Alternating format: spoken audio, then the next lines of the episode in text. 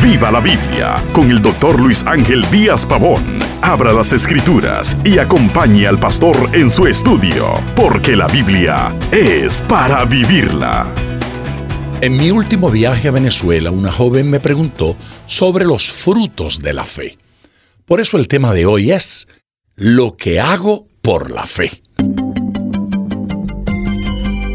La Biblia compara la fe con una semilla que da fruto y no con un grano de arena estéril que no puede reproducir. En Mateo 17, 20, Jesús dice, Si tuviereis fe como un grano de mostaza, diréis a este monte, pásate de aquí allá, y se pasará, y nada os será imposible se espera de un cristiano que su fe dé fruto abundante, que su fe se reproduzca en un árbol grande, lleno de fruto. En la Biblia los hombres que confiaron en Dios se movieron y lograron cosas para Dios. La fe irá acompañada por obras que dan testimonio de su veracidad. Una fe que no tiene fruto sencillamente es falsa. La Biblia afirma en Santiago 2.26, porque como el cuerpo sin espíritu está muerto, así también la fe sin obras está muerta.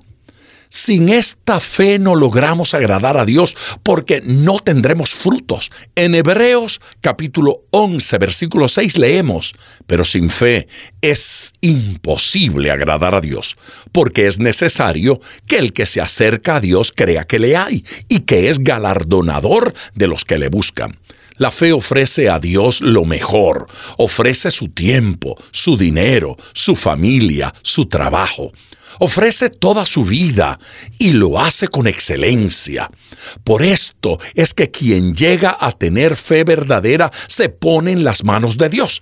Abel ofreció mejor sacrificio que su hermano por la fe. Hebreos 11:4 lo deja claro cuando dice, por la fe Abel ofreció a Dios más excelente sacrificio que Caín, por lo cual alcanzó testimonio de sus ofrendas y muerto aún habla por ella. La fe en Dios se prepara sin que todavía pueda ver con sus ojos físicos la razón de su preparación. La fe se prepara en santidad para agradar a Dios y en oración para las pruebas que le sobrevendrán se prepara para la venida de Cristo en gloria, porque sabe que la palabra de Dios se cumplirá.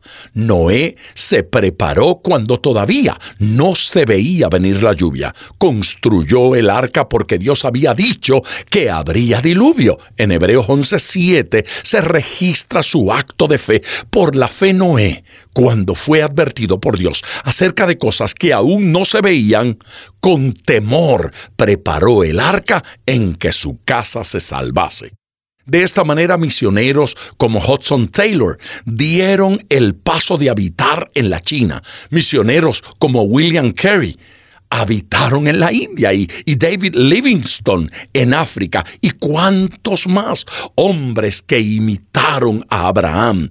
Hebreos 11:9 dice, por la fe habitó como extranjero en la tierra prometida, como en tierra ajena, morando en tiendas con Isaac y Jacob, coherederos de la misma esperanza.